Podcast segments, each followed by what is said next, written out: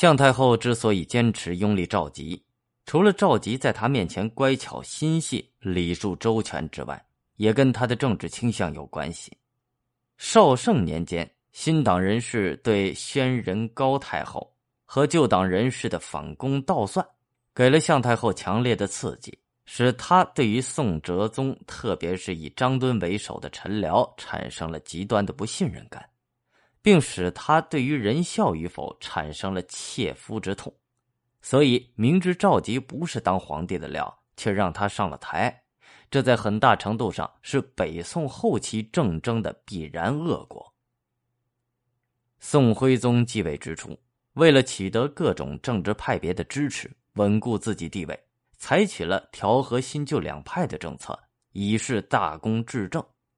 为了改变自己轻佻浮浪的形象，他在生活方面也做了些上俭戒奢的姿态，比如退还百姓献的玉器。又应谏官之请，放生了内院圈养的珍禽异兽。然而，随着新旧党争早已超越要不要改革以及如何改革的政见分歧，蜕变为你死我活、不共戴天的官场较量，非此即彼的门户偏见已经成了许多人根深蒂固的思维定式。这个现实注定了调和政策的破产。也迫使宋徽宗必须在新旧之间做出选择。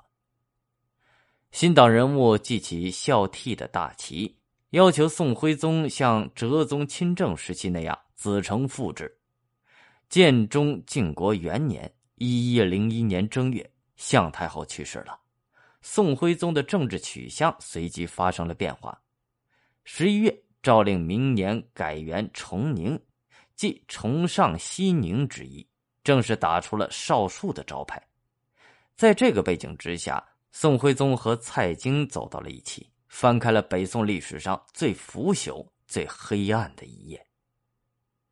蔡京是一个典型的有才无德之人，擅长官场投机。他起家于熙宁年间，因弟弟蔡卞是王安石的女婿，与变法派关系密切。元丰时就爬上了知开封府的高位。宋神宗去世之后，他摇身一变，在开封府坚决执行司马光的命令，禁废免役法，成为司马光表彰的废法模范。绍圣之初，蔡京担任户部尚书，宰相张敦谋划恢复免役法，正在未决之际，蔡京建议了：一切照搬西宁惩法就是了，何必研究呢？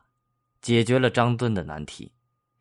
同样一个免疫法，司马光要废除，张敦要恢复，蔡京都参与其间，翻云覆雨，还博得了两人赞许。